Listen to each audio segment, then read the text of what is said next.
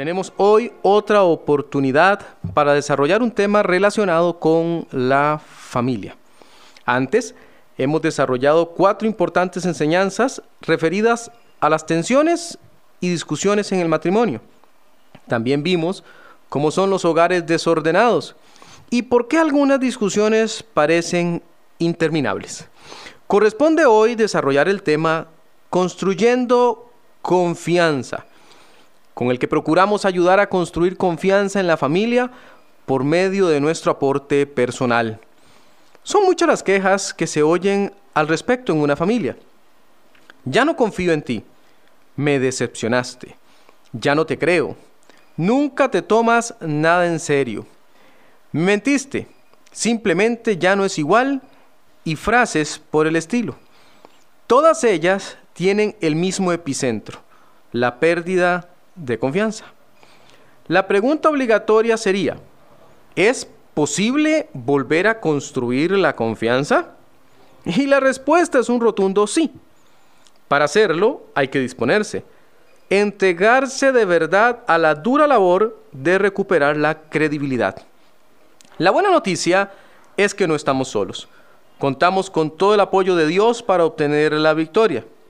No importa si eres un hijo o hija que perdió la confianza de sus padres, un esposo o esposa que falló, lo que realmente importa es qué hacer para retomar la senda de la confianza nuevamente. Sin más preámbulo, comencemos con nuestra lección de hoy. Lo primero que hemos de remarcar es que se construye confianza cuidando la vida privada. O dicho de otra forma, no se dé licencias en privado que usted nunca se daría en público. Son muchas las ocasiones en que matrimonios se han visto destruidos y familias dañadas debido a licencias que una persona se dio en privado. Con este respecto encontramos en Proverbios capítulo 10 versículo 9, el que camina en integridad anda confiado mas el que pervierte sus caminos será quebrantado. Dicho de otra manera, la persona íntegra no tiene nada que temer. Camina confiado porque no se ha metido en problemas. La palabra integridad nos habla de algo próspero, completo, recto. El versículo lo que realza es que un caminar de rectitud genera confianza. Por otra parte, también nos indica la porción que quien pervierte, es decir, escoge la senda del mal, el pecar, el no caminar en rectitud, lo que obtiene es quebrantamiento. Esta última palabra remite a castigo, al dolor propio de toda persona que recibe consecuencias por su comportamiento. Quien de verdad quiera generar o recobrar la confianza, deberá empezar haciéndolo en su vida privada, dando una batalla frontal contra la destrucción que provoca el pecado. Hay algo importante que aprender aquí. El pecado se fortalece en la intimidad de quien lo practica y pierde su fuerza en la medida que se hace público. Dado ese hecho, el primer paso es ponerse a cuentas con Dios, hacerse responsable de lo que generó la desconfianza y luego ponerse nuevamente en la senda de la integridad, tal como lo expone Proverbios 11.3 que nos dice, la integridad de los rectos encaminará, pero destruirá a los pecadores la perversidad de ellos. ¿Pudo notar algo en el versículo anterior? Dice la Biblia que caminar en rectitud tiene la virtud de encaminar, es decir, de volver al camino a quien la practica.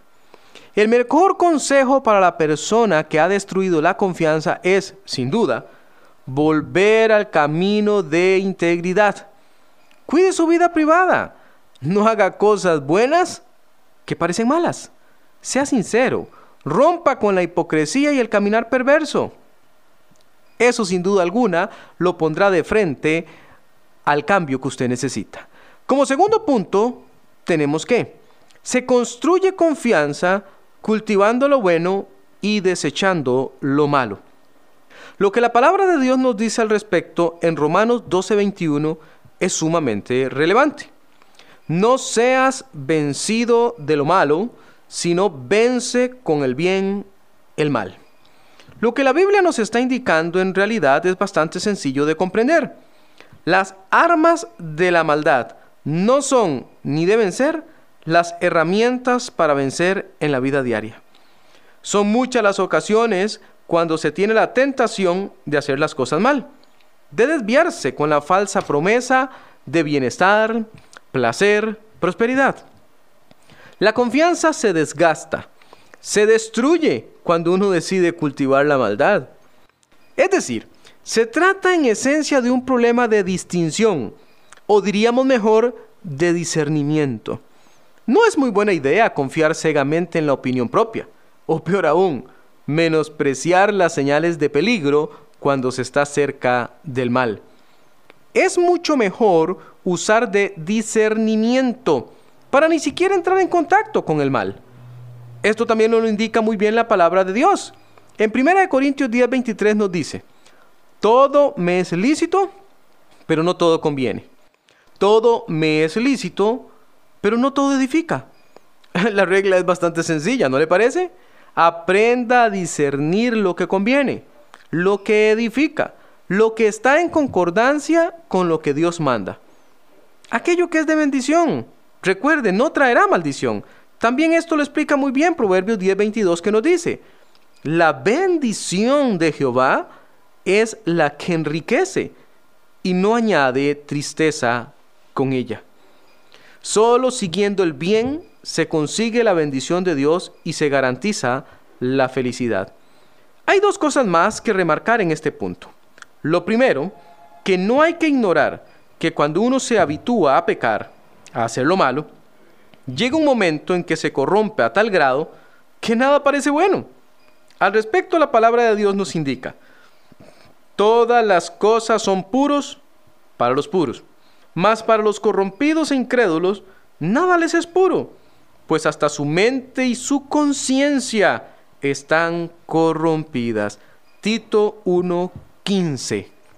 Una vida de corrupción espera a toda persona que decida transitar por la senda del mal. Y créame, amigo, amiga, si hay alguien en quien no confiar, definitivamente es en un corrupto o una corrupta. Lo segundo que es menester mencionar es que el diablo sabe disfrazar muy bien la maldad para hacerla parecer inofensiva. Es más, hasta como algo bueno. Dice la Biblia en 2 de Corintios 11:14, y no es maravilla, porque el mismo Satanás se disfraza como ángel de luz. ¿Qué le parece? Mucho cuidado con todo aquello que parece bueno, pero no lo es. No justifique la maldad, no justifique el pecado. Como tercer punto, veremos ahora que se construye confianza cuando mi testimonio está bien cuidado. En otras palabras, cuide mucho cómo usted se conduce. Cuando está temporalmente lejos de su pareja, ¿qué es lo que usted hace? Cuando una persona actúa de una manera con su pareja y de otra cuando está sin ella, o un hijo o una hija se comporta de una forma en la familia y de otra con sus amigos, tenemos un nombre para referirnos a ellos, ¿no es cierto? Sí, usamos hipócrita. Lo que este punto busca remarcar es que se genera confianza cuando usted es genuino. Nuevamente, recuerde lo que acabamos de leer en 1 Corintios 10:23. Todo me es lícito, pero no todo conviene. Todo me es lícito, pero no todo edifica. Busque siempre lo que edifica, lo que corresponde a alguien que quiere ser digno de confianza. Si usted que me escucha es cristiano, sabrá que el Espíritu Santo siempre nos alerta respecto a todo aquello que está incorrecto, que está mal.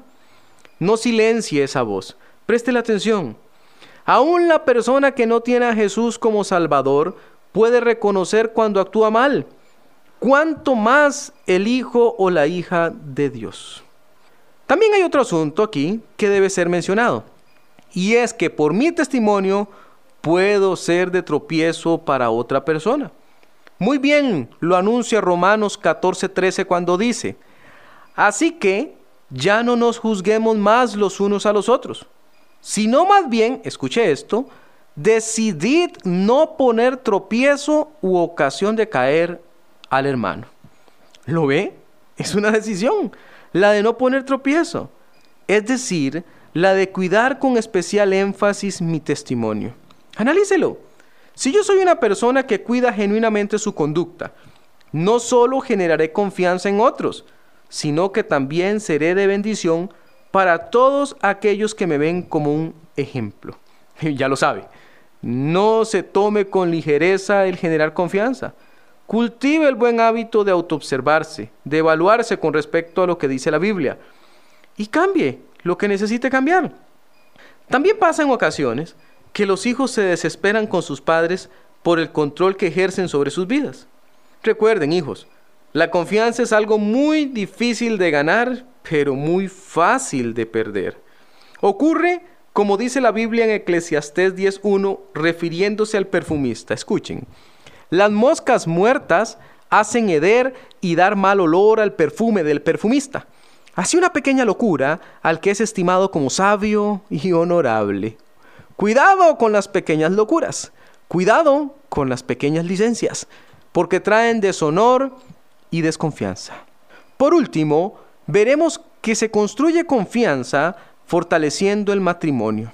Después de todo, esta es la base fundamental de la familia. Si la pareja está en paz con Dios, irá bien el matrimonio, irá bien la familia. Es necesario invertir en el matrimonio, tomarlo en serio, como criterio exclusivo de pertenencia. Mire por favor cómo lo dice Cantares 6.3. Yo soy de mi amado y mi amado es mío. Él apacienta entre los lirios. Esto es una tremenda proclamación de amor exclusivo y compromiso. Una dedicación bendita al fortalecimiento del amor. La Biblia está diciendo que los primeros llamados a hacer que el matrimonio funcione son los cónyuges se dedican el uno al otro como asunto preferente, como algo importante, como algo que vale la pena. Cuando los esposos hacen esto, su matrimonio cambia, se genera confianza y hay bendición para la familia. Escuche también a Cantares 7:10. Yo soy de mi amado y conmigo tiene su contentamiento. No busque su contentamiento fuera de su matrimonio. Usted ya tiene la bendición de encontrarlo justo ahí, al lado, en la persona a la que un día le prometió fidelidad hasta la muerte. Es posible ser feliz sin tener culpa en el corazón, sin tener que esconderse o sentirse avergonzado. Y es justo en este punto donde me encantaría preguntarle, ¿conoce usted ya al Señor Jesús? ¿Ha tenido la bendición de invitarlo ya a su corazón? Quizás usted ha escuchado esta enseñanza con cierto dolor porque piensa que no es posible para usted tal nivel de felicidad y tranquilidad. Quizás falló y hoy no cuenta con la confianza de aquellos a quienes ama. Permítame indicarle que la Biblia dice, venid a mí todos los que estáis trabajados y cargados, y yo os haré descansar, en Mateo 11:28. ¿Está arrepentido de su pecado? ¿Quiere de veras arreglarse con Dios? Recíbale hoy que Él le perdona. Reconozca a Jesús como el Salvador de su vida. Crea en Él sin titubear. Quizás pueda orar conmigo. Repita, Señor Jesús, reconozco que he pecado. Soy un pecador y mi pecado me separa de ti. Reconozco que tú eres el Hijo de Dios, que moriste por mí y resucitaste. Hoy estás vivo y te recibo como mi único y suficiente Salvador. Amén. Si usted ha orado de todo corazón, Dios le ha escuchado. Comience una vida nueva con Él. Compre una Biblia, léala y congréguese en una iglesia donde Cristo sea el centro.